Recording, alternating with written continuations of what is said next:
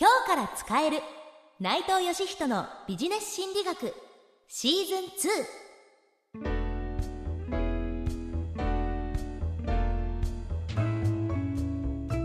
2こんにちは。ナビゲーターの南雲のぞみです。このシーズンでは遊び心を持ちながら学べる心理学をテーマに今日から使ってみたくなる心理学をお伝えしていきます。そしてそんな遊び心のある心理学を教えてくれるのはこの方です。心理学者の内藤義人です。内藤先生よろしくお願いします。よろしくお願いします。では早速行ってみましょう。第7回のテーマは怖い時の心理学です。まずはこちらのスキットをお聞きください。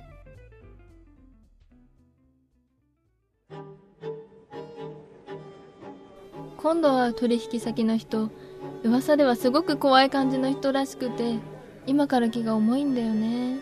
あああの人ね私も会ったことあるけど威圧感あるよね。実際はそんなことないらしいけど急に怒鳴られそうな気がしちゃう。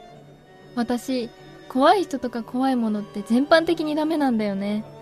ホラー映画とかも苦手だし後ろからワッとかやられるのも嫌いだし鳩が急に飛ぶのとかも怖くて怖くて。そりゃ相当だね。はあ怖さを克服するいい方法ってないかな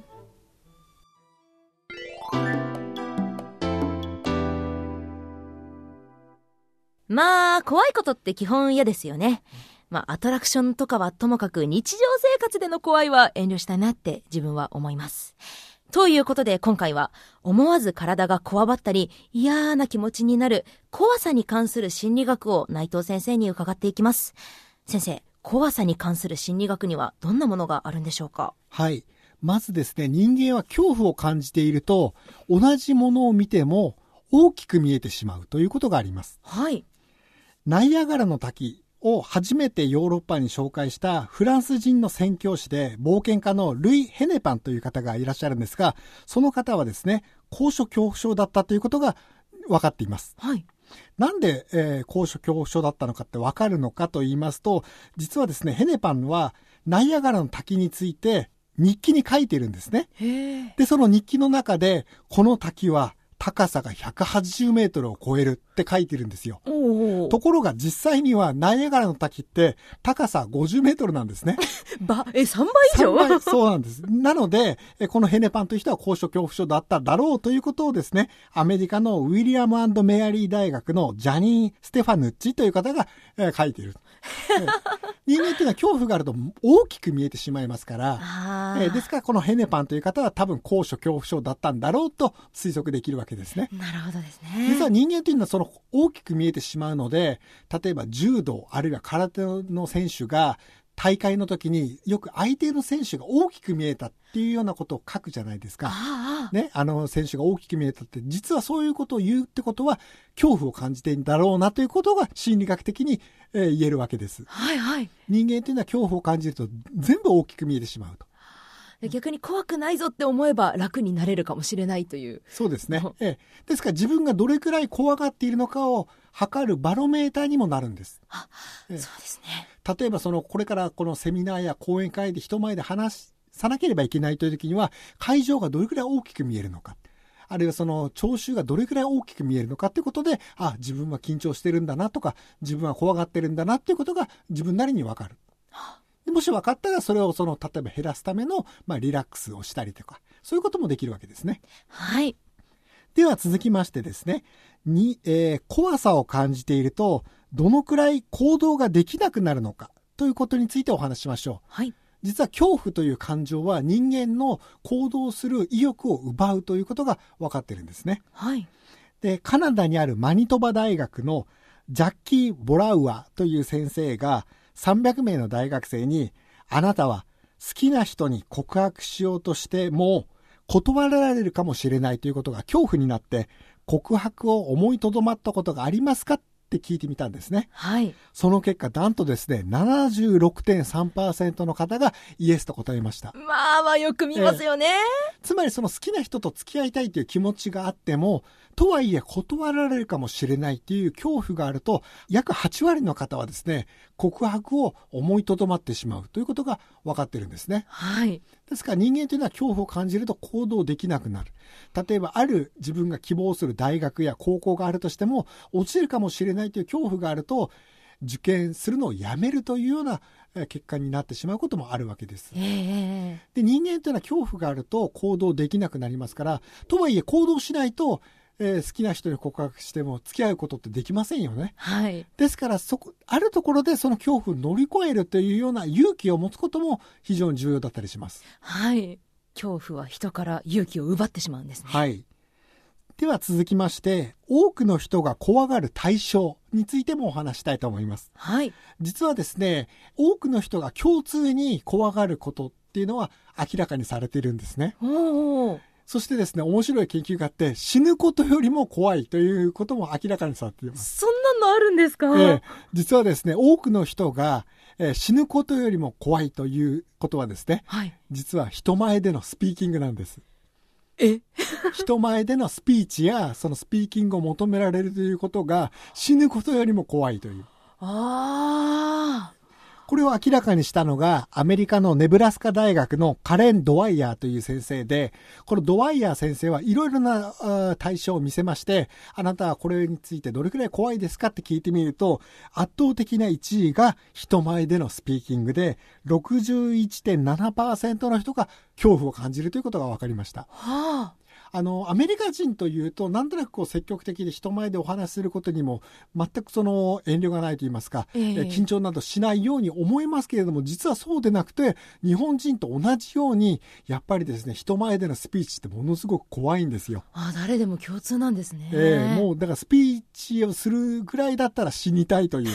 ええでなんで、えー死にたいよりもスピーチの方が上かってわかるかというと、実はですね、ドワイヤー先生は死ということに関しても入れてるんですよ、リストの中に。で、その結果、死ぬことは第3位なんです。ええ実は死ぬことが怖いという方が43.2%で、ススピーキングが61.7%でしたから、死ぬことよりも怖いんですね。はあはあはあはあ。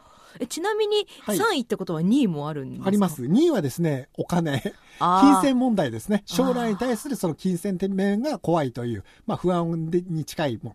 で、その金銭問題が怖いという方が54.8%いましたが、とはいえ、まあ1位のそのスピーキングが圧倒的に上位。へえ。ええじゃあなんかやっぱ人からどう思われるかが怖いって思ってるってことなんですかね。ですから逆に言いますとですね、例えばその結婚式でスピーチを頼まれた、あるいはその自分がその班長やリーダーになって部下の前でえースピーチを毎回しなければいけないという時に怖いんだ、恐怖を感じるんだという方は、それは当たり前の人間の反応だと思った方がいいですよということが言います。そうですね。それが当たり前だって思ったら少しでも気持ち楽になりますえねえ。誰でも緊張するんです。はい。はい、ありがとうございます。というわけで、今回も3つの心理学をご紹介いただきました。まとめますと、まず1つ目。恐怖があると何でも大きく見えてしまう。2つ目。恐怖は人から勇気を奪ってしまう。3つ目。実は多くの人は死ぬことよりも人前で話す方が怖いと思っている。ということで、怖さに関する心理学を伺っていきました。内藤先生、ありがとうございました。ありがとうございました。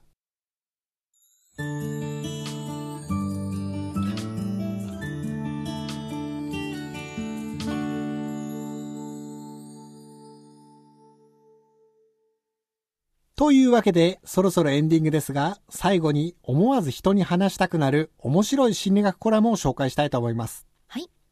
今回は怖さ、恐怖にまつわる心理学についてお話ししてきましたが、人が恐怖を感じる、やっぱりその死にたくないとか、えー自分がどんな死に方をするんだろうっていう死の恐怖というものがあると思うんですけれども、その死の恐怖というものを消す方法があります。はそれはどんな方法かというと、人にですね、親切なことをするんですよ。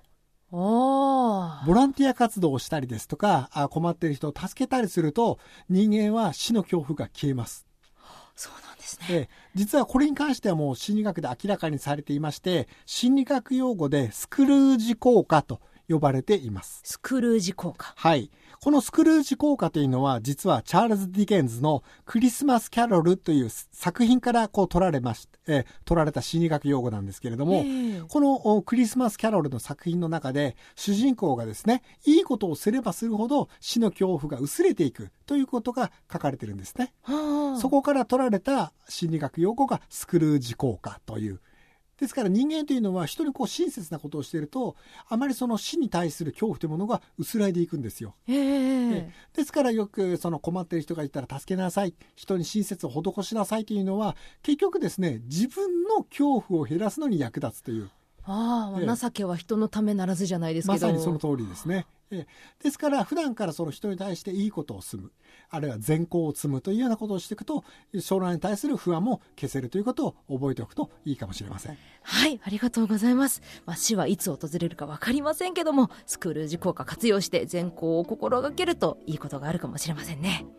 ありがとうございました、はい、というわけで今回は怖い時の心理学を学んでいきましたちょっと怖がりの人や怖いことがあった時には今日のお話を思い出してみてください。